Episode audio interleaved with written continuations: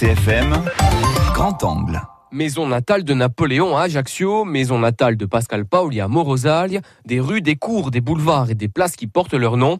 Cela ne fait aucun doute, les deux hommes ont laissé leur empreinte dans l'île. Jean-Guy Talamone, président de l'Assemblée de Corse. Toutes les communes de Corse ont un rapport soit à Paoli, soit à Napoléon. Il n'a pas eu euh, un épisode napoléonien ou paolien, donc en réalité toute la Corse est concernée. Si certains lieux, comme la maison natale de Napoléon, accueillent jusqu'à 90 000 visiteurs par an, dont un tiers de touristes étrangers.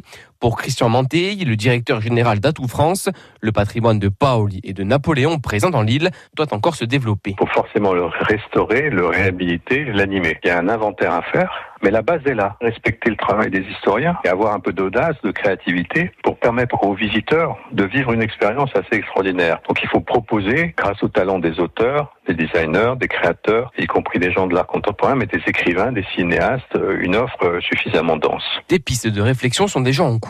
Jean-Guy Talamone. Une politique muséale euh, qui serait davantage axée sur le 18e Corse, qui est un peu notre âge d'or, hein, le moment où la Corse a intéressé toute, toute l'Europe. Je crois que c'est euh, extrêmement prometteur. Et puis il y a bien sûr le tourisme culturel et mémoriel, voir apparaître des circuits euh, touristiques, des conventions avec les, les tours opérateurs, avec lesquels d'ailleurs nous avons déjà commencé à dialoguer, qui s'intéressent évidemment principalement à la, à la figure de Napoléon, hein, aux Allemands, aux Russes, aux Anglais, aux Américains, mais également les Chinois, les Japonais qui sont venus travailler avec nous au cours des colloques scientifiques que nous avons organisés. La matière napoléonienne est très riche. Tous ces peuples connaissent Napoléon, beaucoup moins Paoli. Aujourd'hui, Napoléon peut être une porte d'entrée importante pour faire connaître Paoli, pour faire connaître la Révolution corse. Napoléon, une figure qui fait vendre. Yves Gégaud, ancien secrétaire d'État à l'Outre-mer, participe lui aussi à ce symposium chargé du projet Napoléon pour la communauté de communes du pays de Montreux en Île-de-France.